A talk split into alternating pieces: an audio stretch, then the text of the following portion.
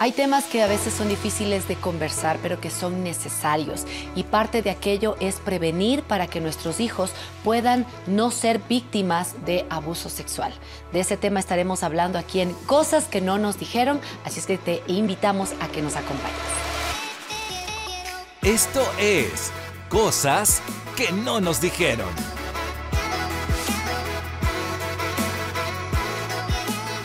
Qué gusto es compartir un episodio más de cosas que no nos dijeron y tenemos, como habíamos dicho, una segunda parte y nuevamente contamos con la doctora Moni Ortiz.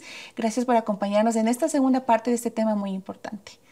Gracias, Caro. Gracias, Vera, también. Para mí siempre es un placer poder estar aquí en estos espacios de educación, ¿no? Que son tan necesarios y que realmente cambian vidas. Y estábamos hablando en el capítulo anterior, mi querida Moni, de la importancia de la educación sexual desde que son pequeños, desde el embarazo mismo de, la madre y, y cómo se tratan los niños. Y hay una cosa que es tan real que los abusos sexuales se dan dentro del contexto de personas que se conocen, dentro del contexto de la familia, y a veces eso se calla o mejor no decirlo nada. Pero queremos, mi querida Moni, desde un principio hablar desde la prevención, ¿no? Pero luego también tenemos que hablar que hay esta realidad de, ya personas, de madres que se enteran que uno de los hijos ha sido abusado o tal vez mujeres que han sido abusadas sexualmente y eso no les permite vivir en libertad para educar a sus hijos. Así es que, hablando desde la prevención de este punto muy particular, ¿cuáles son tus consejos? Sí, eh, Berito, quisiera poner un punto antes, que es primero entender qué es el abuso, porque a veces hay situaciones que no se entienden como abuso y en realidad lo son. ¿Sí? Porque la idea que se tiene de abuso, ¿cómo es? Es como el lugar oscuro, alguien que está con poca ropa, generalmente una mujer, y alguien que viene y O cuando el acto ya es tal, ahí sí es abuso. Exacto. O de pronto eh, viene a nuestra mente la violación, ¿no? Que implica eh, ya una penetración de un orificio corporal. Entonces es lo que se tiene en mente. ¿Por qué, ¿Por qué les digo esto? Pienso que es necesario hablar, porque de pronto en consulta, cuando uno está interrogando, haciendo la historia sexual de las personas, dicen, no, no, a mí no me ha sucedido abuso sexual, pero empezamos a conversar mm. y resulta que sí. Porque hay abuso sexual que no implican tocamientos, como por ejemplo la exposición a la pornografía. o sea, siempre y cuando no ha habido un consentimiento o hay una diferencia de poder, se habla, ¿no? Una diferencia de conocimiento, digamos, o de edad, o también de mm, de, por ejemplo, no sé, es un líder sobre alguien, es un profesor, un niño, es un entrenador de fútbol frente a sus estudiantes. Entonces hay un desequilibrio de poder o de conocimiento o de edad, se puede dar una situación de abuso. Entonces no necesariamente implica la penetración de un orificio corporal, sino que puede hacer también sin tocamiento o cuando hay tocamiento que no necesariamente implique penetración. Por ejemplo, tocamiento de los genitales, así sea por encima de la ropa. Son situaciones que también son abuso y que también hay que prevenirlas. Entonces aquí si viene como como el responder cómo lo prevenimos, ¿no? Y, y hay que mirarlo desde muchas aristas. Porque hay que mirar, a ver, vamos a ver primero los factores personales. Entonces, ¿qué cosas puedo yo hacer en mis hijos? Que no necesariamente em, es hablar de sexualidad. Por ejemplo, habíamos hablado la vez anterior sobre el hecho de poner límites, de enseñarles a decir que no. Ese es un punto súper importante. Algo que se habla muy ahora que es la, la crianza positiva o crianza respetuosa. Porque a veces los adultos nos ponemos en una posición así. Entonces, miramos el mundo desde nosotros. Desde nosotros somos el centro, pero no entendemos su realidad. Por ejemplo, yo les contaba de la Rafa, digo, entonces ella tiene, está entre los dos y los tres años, los terribles dos, que en realidad es la formación de su, de su identidad, ¿no? De, que ella está aprendiendo a reconocer, es súper difícil a un niño de dos años pedirle que maneje las emociones y a veces nosotros mismos que las gestione adecuadamente si nosotros a veces no, no podemos. Entonces, cuando yo entiendo su realidad, puedo validar cómo se está sintiendo y, por ejemplo, les voy a dar un marco de, tiempo para poderle cambiar la ropa. ¿Por qué digo que esto es necesario? Porque a veces uno está súper apurado y nos ha pasado o no. Entonces, que vamos rápido. Entonces empezamos con situaciones que inclusive después nos generan culpa porque pueden ser reacciones violentas. Yo no gestioné bien la, emoción que estoy teniendo porque estoy súper apurada, porque estoy enojada, estoy frustrada, porque no me salieron las cosas. Y luego eso sobrecargamos sobre mm. nuestros hijos. Entonces les estamos enseñando que no son merecedores de un buen mm. trato a veces no se necesita, exacto, de darles tiempo, de aprender a validar cómo se están sintiendo. Entonces, todo eso también es prevención de abuso. Mm. Como yo dije, le enseñarles a elegir. Me dirán ahora, dejo que mi hijo desnudo con todo el día. Pues no sí hay que darles marco de tiempo, como dije, ¿no? O sea, vamos a cambiarnos, tenemos este tiempo, o después de que vas a lavarte las manos o que juegas con tu muñeco, vamos a vestirnos. Hay que darles opciones, pero eh, también hay que entender su realidad. Entonces, cuando, eh, y aquí yo quiero hacerles como una analogía supongamos que nosotros, no sé, nos vamos a ir a tomar un café en la Plaza Grande, ¿ya? Ya. Invitará, invitará, por favor, ya, está, está anotado. Ya de hecho, y públicamente. Entonces, vamos a tomarnos un café, vamos a ir al centro de Quito. Entonces, nos subimos al taxi y resulta que yo le digo, señor, no nos lleve al panecillo. ¿Qué va a pasar con el señor del taxi? si yo le digo eso, no va a mover el taxi y va a decir, no quiero que me diga dónde no quiere ir, sino dígame hacia dónde voy. ¿ya? ¿Sí o no? es lo que nosotros pensaríamos. Entonces, muchas de las de los papás, de las mamás o de los criadores hacemos esto educamos, educamos entre comillas, o, nuestro accionar es en función al miedo, hacia donde no quiero ir. Todos hacemos esto. Es en función a lo que no quiero que pase. O sea, ya, ya me imaginé si, de pronto yo viví abuso sexual, ya les vi a mis hijos abusados sexualmente. Entonces la forma en la que yo hago, digo las cosas va a influir, porque estoy educando en función al miedo. En cambio, si yo digo, si quiero que mis hijos tengan una educación, una sexualidad que sea saludable, ¿no? No perfecta, no, no se pueden al 100% evitar situaciones que no están en nuestro control, entonces voy a tomarlo de una forma más positiva. Y si es que yo no lo logro hacer, es porque necesito trabajar en algo. Entonces, prevención también es que yo como mamá, como papá, como cuidador, identifique si yo misma he vivido algún trauma relacional o sexual y trabaje en ese aspecto, porque indirectamente es como voy a actuar, como, por ejemplo, sobreprotegiendo. Mm cómo transmitiendo esa ansiedad y los niños aprenden a leer eso, es lo que transmitimos. Y replican luego. Exacto. Entonces luego también en la forma en la que uno transmite la información, porque habíamos hablado, por ejemplo, del esconder los nombres de los genitales, es una forma de decir esto avergüenza o esto está mal. En cambio, si es que yo ya me he educado, por ejemplo, primero y digo, no, si quiero, si quiero que ellos aprendan a tener, a reconocer su cuerpo de una forma positiva, a no tener una sexualidad vergonzosa o que todo es mal ¿no? Sino más bien con principios y valores, entonces voy a apuntar hacia eso, hacia dónde yo quiero llegar. Que todo cambio es natural, es parte del desarrollo. Y, es increíble lo que acabas de decir, Moni, acerca de eh, cómo empieza el abuso muchas veces desde casa, cuando nosotros podemos incluso ser impositivos, o sea, no, tú, lo que tú quieres no sirve. Yo, lo que yo digo es y se hace y, lo que tú quieras o lo que tú necesites, eso no cuenta. Eso también es, parte del abuso y, genera muchas veces lo que tú nos decías, inseguridad, esta inestabilidad.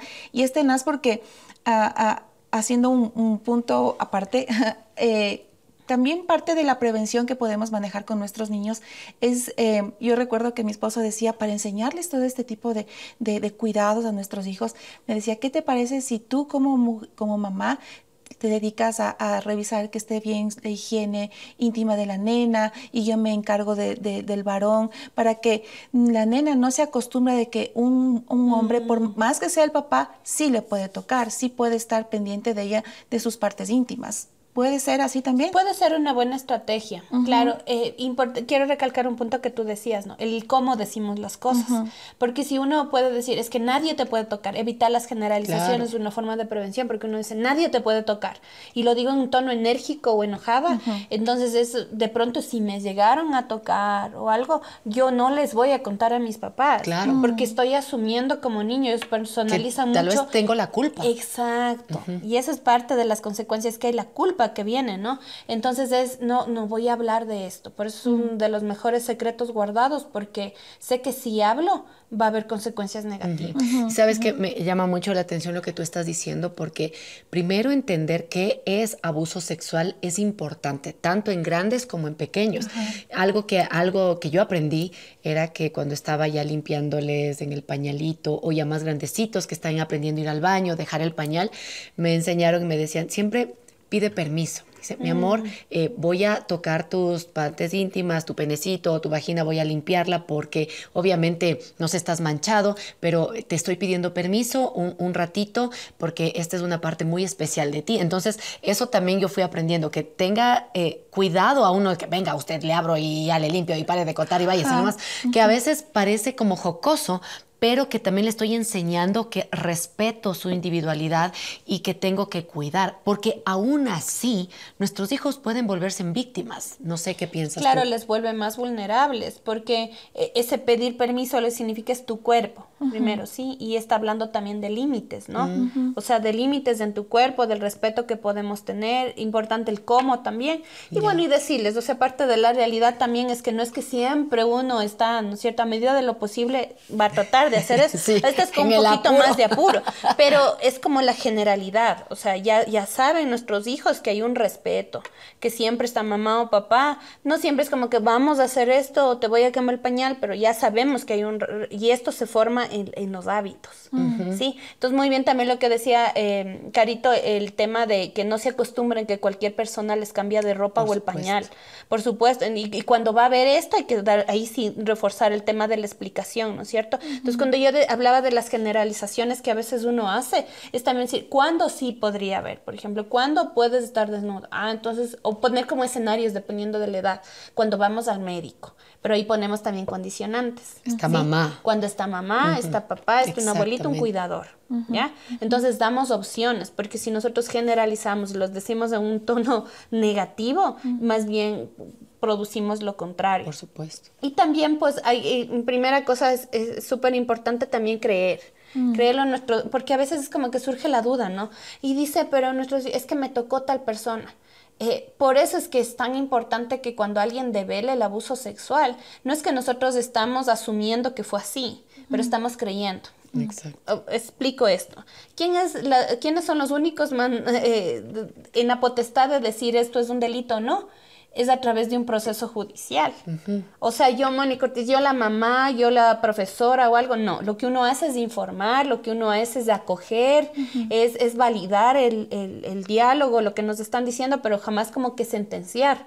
¿sí? Por eso es que siempre se pide que se siga un proceso judicial, aunque sabemos que es bastante difícil y complicado, claro, por las pero leyes es, es el deber ser, es debido a eso, ¿sí? Entonces, eh, yo, yo les mencionaba esto, cuando algo, algo deberles creer, sobre todo en niños, porque el, dependiendo de la edad tampoco no están en la capacidad, mm. por ejemplo, de imaginar o de que de la nada salió tal comportamiento o tal diálogo mm. o tal testimonio, o esto es lo que me sucedió o tío me tocó, por ejemplo. Mm. No es que lo, lo inventan, no están en la capacidad de generar algo así. Entonces, no necesariamente hay una develación verbal, o sea, que nos hablen acerca Ya, de o sea, eso. hay ac- acciones, Exacto. actitudes. Y ahí voy, Comportamientos. ahí, ahí voy, que, que hay conductas que uno puede ir viendo, ¿no es cierto? Está el tema, por ejemplo, de la, de la regresión de los esfínteres, digamos. Ya controlaba esfínteres y empezó a ya no hacerlo. Entonces, digamos, tiene cinco años, se, se asume y ya dejó el pañal, ya va solito, se limpia solo, pero de, de un tiempo acá ya empieza a orinarse en la noche. No es la única causa el abuso Claro. sexual, pero no es algo que debería dejarse desapercibido. Claro, o sea, no es normal. Exacto. Algo está pasando. Algo está pasando. Y, y les cuento un poco porque también pasó eso con mi nena. Entonces, claro, uno se al- altera y dice, ya, ¿Qué ya pasó? guardería. Claro. Claro, uno se pone pilas, ¿no? Pero no necesariamente. es- Yo estaba conversando con un compañero de trabajo, con un psicólogo clínico, y él decía, Moni, es vigilar el entorno. Porque a veces es lo que estás transmitiendo. Entonces yo decía, a ver, ¿qué ha sucedido de diferente? Y es Que estoy ver, con ¿qué más pasó? horas en la universidad. Entonces a veces uno piensa que eso no, no, no está afectando les puede y está afectar. afectando. Y sí afecta. Por supuesto que sí. Entonces hay que mirar qué sucede alrededor. Es una de las causas, no podemos decir esto es y llenarnos de alarma y levantar Claro. todo, pero sí vigilar, mirar, de pronto si es que ellos están yendo a algún centro educativo, Claro. pedir que hay una observación conductual. O si hay una evidencia o de algún tipo, pues ya hay que hacer un seguimiento a través del DESE, ¿no? Se llama, se sigue un proceso y demás. Eh, entonces, importante eso, creerles creerles. Cuando alguna persona nos dice que está viviendo una situación de abuso sexual, creamos, acojamos, validemos, no dar consejos, no decir que todo va a salir bien, porque no sabemos qué es lo que va a pasar, sino que simplemente es como escucha, la escucha activa, que es una cualidad tan importante y que a veces estamos como que ya con el consejo en la lengua. A veces es mejor escuchar y validar, entiendo, o acompañar. ¿sí? Ahora, Moni, se me viene algo a la cabeza. Tal vez ahora que estamos hablando de este tema, una mamá o un papá escucha y dice, ok, o sea, abuso sexual no solo ha sido lo que yo pensaba. Y quizás en esa evaluación dice, yo sufrí abuso sexual. Y quizás eso está trayendo en mí ciertos comportamientos que quizás no son conscientes hasta cuando tú te das cuenta que, wow, o sea, tuve un abuso sexual. Porque imagínate, a veces en los buses, yo recuerdo de pequeña, estaba en un bus tan apretada y vi que alguien empezó a tocar mis, mi, mi, mi, parte de atrás, mis, mis, nalgas, como se les dice. Y yo solamente reaccioné y me quedé en shock al principio, pero luego en ese momento dije, no, tengo que decirle no. Y yo solo regresé y le dije no y nada más. Y me fui, o sea, me fui más adelante. Pero llega un momento que eso también te afecta. Y luego al principio, después de eso, yo era como paranoica. Todo el mundo que se me acercaba era alguien que no, no debía estar cerca de mí. y, y, quizás hay personas que dicen, no, yo pasé otro tipo de situaciones y ahora que soy mamá, ahora que soy papá, ¿cómo puedo también tratarme de manera personal para no pasar esos miedos o esa paranoia a mis hijos. Bueno, importancia, la importancia de hablar, ¿no? Ahora, no todo el mundo, porque se preguntarán, ¿por qué? Porque a veces pasa años para que una persona hable de esto y hay muchas cosas alrededor. A veces es porque están cargando con culpa, a veces es porque la mayoría de los casos es que es un familiar tan cercano y pienso que como, como es mi culpa esto, el momento en el que yo hablo, de pronto, no sé, mis papás se van a divorciar. Mm. De pronto mi abuelito, que también me nos trata bien, nos trae regalos, pero también es el que abusa, ya no va a volver más a la casa. Entonces hay como un choque entre lo que está pasando. y, no quiero hablar solamente que el abuso proviene de los hombres, también una mujer puede abusar de un hombre, mujeres entre mujeres, etcétera. Pero por supuesto que eso va a generar consecuencias. Entonces hace que la gente como que quede con esta falsa culpa, ¿no? Que hace que no se pueda develar tan fácilmente. Entonces yo les decía, es como mirar las conductas también. Y si yo estoy identificando, sea que hay alguna conducta que no le he tratado, siempre es necesario, sí, yo lo he hablado con alguien, por supuesto que ayuda, ¿no? A veces un, ya digo, ese hombro, ese abrazo, esa oración nos ayuda muchísimo, pero si yo he identificado que no, que estoy viendo consecuencias de cualquier tipo, no necesariamente a, nivel sexual o de pareja, pues es necesario un apoyo profesional, ¿sí? Evaluarnos en ese sentido. A ver, algo que se me estaba escapando con respecto a esto también, el tema de la, de la, de la acogida, ¿no? A ver, lo, que me decía, la reacción que tú tenías. Exactamente. Me dice, me paralicé. Eso también genera en algo una reacción de culpa. A ver, cuando nosotros tenemos miedo, hay algunas cosas que no provienen de mi voluntad. Por ejemplo, yo digo, puedo decidir voluntariamente elevar la tasa, pero ¿qué no puedo hacer? Que mi corazón lata más rápido eso es automático y, no es que yo lo pienso, no es racional. Exacto, es una respuesta automática. Entonces con el miedo pasa eso, que cuando es una reacción inesperada, porque nadie es que está planificando, sobre todo cuando no hay prevención, no, no uno dice, no, no, esto no me va a pasar a mí. Ya como el ejemplo que tú pusiste del autobús. Entonces es algo que te coge desprevenido. Entonces, ¿por qué Vero si hizo reacción? Tengo que decir que no, porque en su mente estaba ya almacenado, esto no está bien. Pero ¿qué tal que no? Claro. Que no, tú no lo habías escuchado, que no sabías que estado totalmente. ¿Cuál es la reacción más común en la mayoría de personas? Es que nos paralicemos.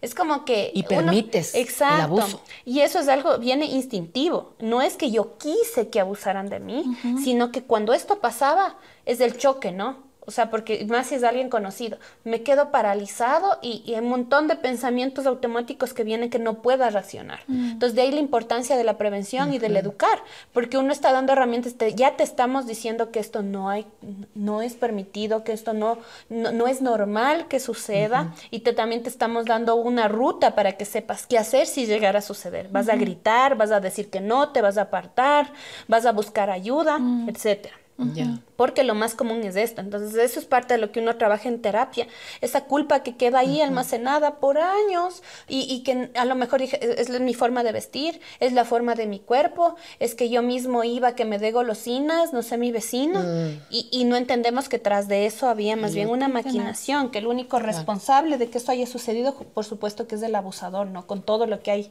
en torno. Mira, algo que a mí me pasó cuando era niña, había una reunión de, de, de amistades, de familia, familia y los niños nos pusimos a jugar. Yo tenía más o menos unos 7, 8 años, por eso ya lo recuerdo claramente. Y empezamos a jugar y eran los típicos juegos donde vamos a jugar al papá y a la mamá y que tú eres mi ñaño y tú eres mi, tú eres la mamá, tú eres el papá y así. Entonces, y hacíamos las casitas de cartón y hacíamos que las camitas y todo. Y en el juego yo era la mamá y tal niño era el papá.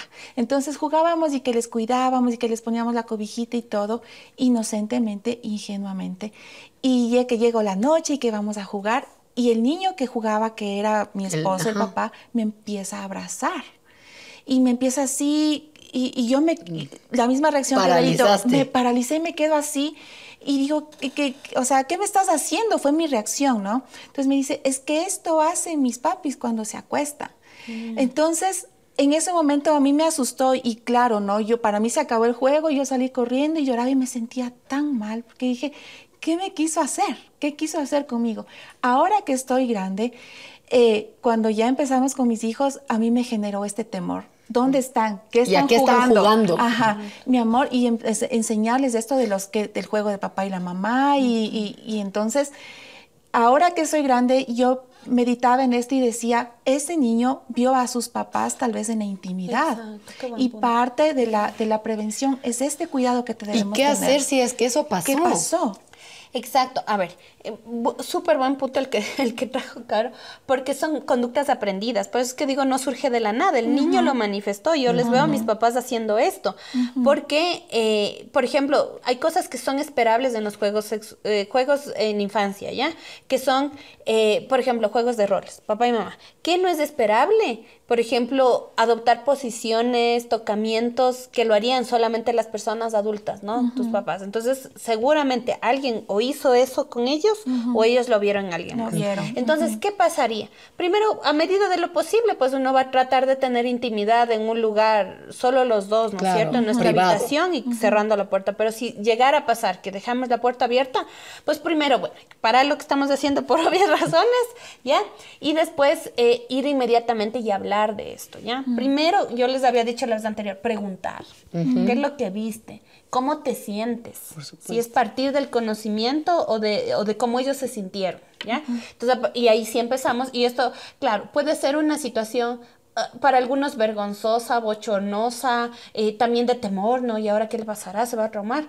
Pero esto puede convertirse en oportunidad también de aprendizaje, ¿no? Que uno les explique qué está sucediendo, porque eh, más queda, eh, en realidad la repercusión no está en lo que vieron sino en cómo se manejó la situación. cómo se reaccionó. Me vale decir que inclusive la repercusión y las consecuencias no están en función al trauma que uno vivió, aun si uno vio un abuso mm. sexual, sino todo lo que se hizo en contexto a eso. Entonces, misma situación. Los dos nos quedamos callados, decimos, no, no, no, sal, sal, sal, sal, sal, sal. Se fue y nadie fue a preguntarle cómo se siente ni nada. El guau asustado. Y por el contrario, más bien nos vestimos y vamos, nos ponemos pijama y, le y empezamos a hablar del tema, ¿no? Entonces, sí, sí puedes decir, papá y mamá tenían un abrazo, dependiendo de la edad. Estaban teniendo, una, estaban teniendo un abrazo diferente, ellos se sienten muy bien y, demás, explicar, ¿no? Es porque estamos personas adultas, estamos casados, lo que les había mencionado, ¿no? Va a depender mucho de la edad, porque si ya son más grandes, de pronto ellos ya tienen conocimiento de lo que es un acto sexual. Entonces ellos pueden decir, ¿ustedes estaban teniendo sexo? Sí. sí, sí y, te pedimos disculpas porque no cerramos la puerta.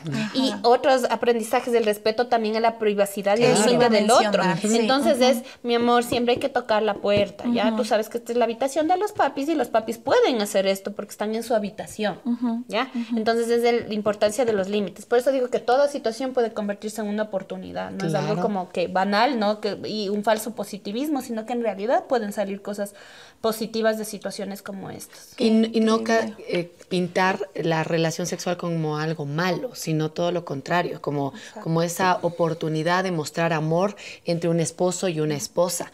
E, y es allí también ser muy claros, porque quizás eh, allí por no querer asustar a los niños, en cambio no se dice nada. Y creo que el silencio ha causado muchos dolores mm. para muchos niños, muchos adolescentes que pensaron que eso era algo normal. Entonces también yo creo que es importante, ¿no? El que podamos buscar ayuda en el caso que se requiera, pero también educarnos, informarnos y calmarnos, porque creo que venimos también quizás de, de un bagaje o de una cultura donde hablar de esto era casi hasta pecaminoso, o sea, ni, ni lo menciones.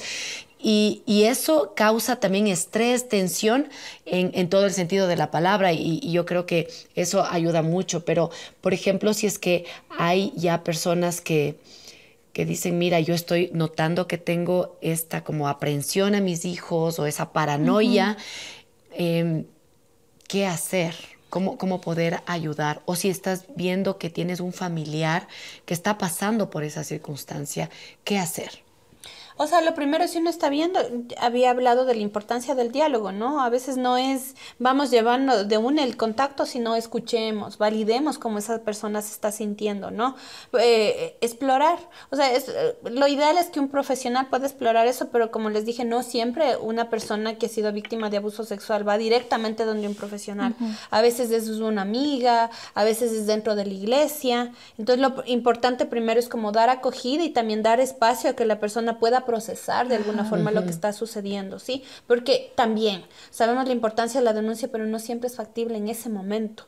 Entonces es primero entender el mundo y eso es cada caso es particular. Entonces yo como familiar, ¿qué puedo hacer? Pues escuchar, acompañar y en el caso de que sea lo ideal, pues acompañar también en todo el proceso profesional, ¿no? Mm, okay. ah, porque hay cosas que no se pueden determinar tan fácilmente. Si uno ya ve que es algo reiterativo, por uh -huh, ejemplo, uh -huh. que ya hay un cambio académico, conductual, emocional, que está generando, no es una sola vez. Yo les puse el caso de mi hija, ¿no? O sea, ya, y eso pasó y se ha resolvido y es un proceso hasta adaptativo en uh -huh, los niños pequeñitos. Claro. Eh, pero si yo me doy cuenta que cada vez más bien está se peor, complica se más. complica mucho uh -huh. más, está durando, entonces hay que acudir. Y, y, ahí viene otra pregunta. Por ejemplo, si es que ya le cree al niño, pero es un familiar.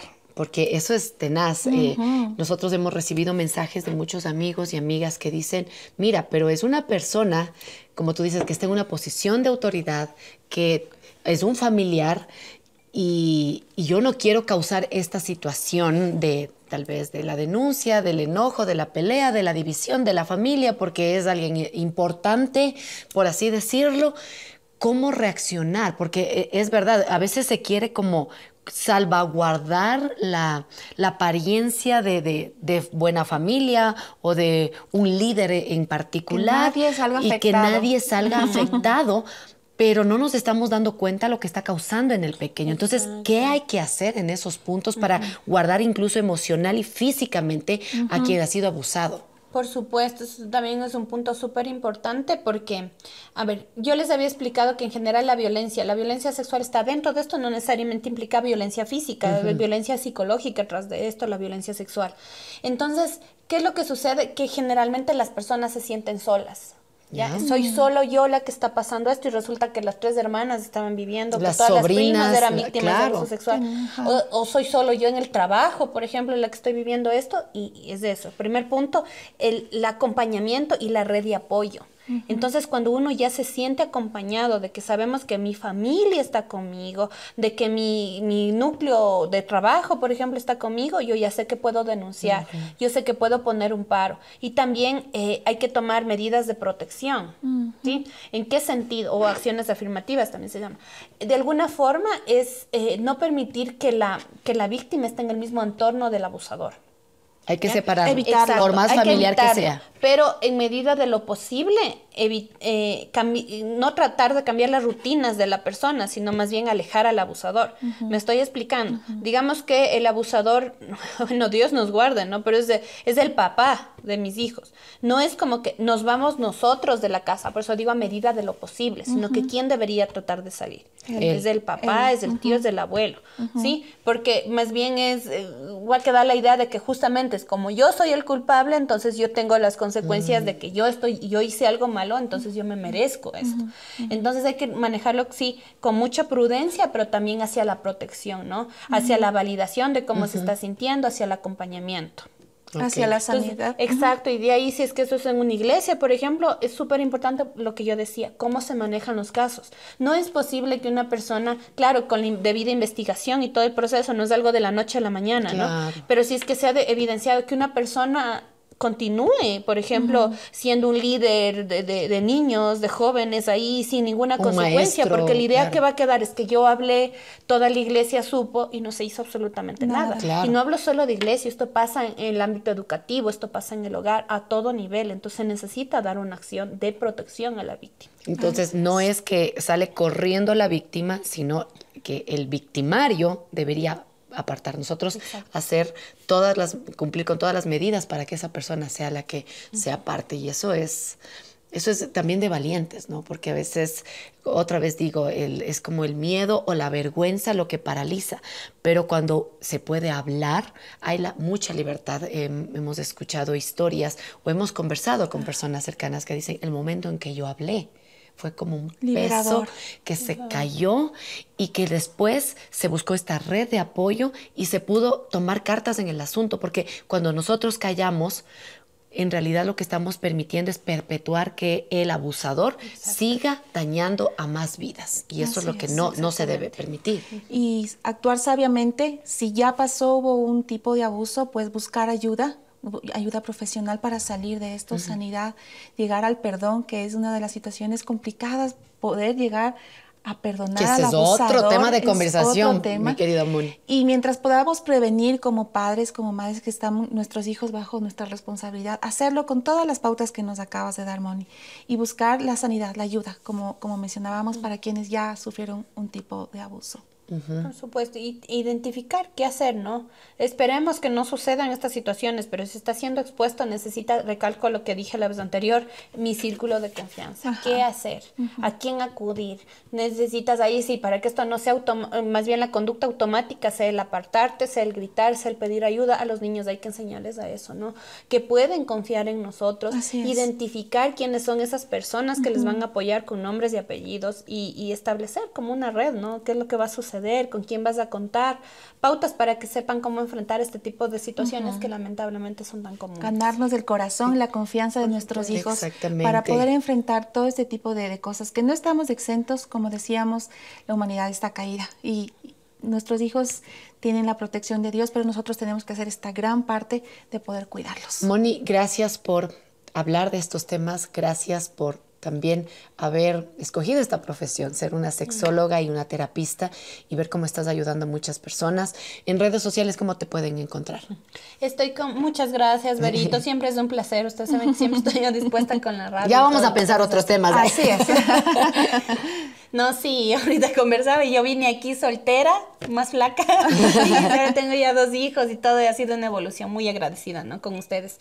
Entonces, ¿cómo estoy? Estoy como doctora Mónica Ortiz, médica sexóloga. Estoy en Instagram, en Facebook y con mucho gusto también a través de mi contacto personal pueden pedirlo aquí en la radio. Ajá, lo vamos Claro a poner sí. ahí para que Con lo puedan anotar. Y pues, Moni, muchísimas Gracias, gracias. de verdad. Gracias. Gracias a ustedes Porque también. había que hablar de este tema en cosas que no me dijeron. No me Ajá. dijeron que tengo que prevenir y no me dijeron también que si he pasado por un abuso tengo que tomar cartas en el asunto. Así es que esperamos que esta conversación haya sido de utilidad para ti y los tuyos. Hasta un próximo episodio. Gracias por habernos acompañado en Cosas que no nos dijeron. Esperamos que este contenido sea útil para ti y los tuyos. Síguenos en YouTube como HCJB, en el muro de Facebook también como HCJB y en Spotify nos encuentras como Cosas que no nos dijeron. Nos encontramos el próximo capítulo.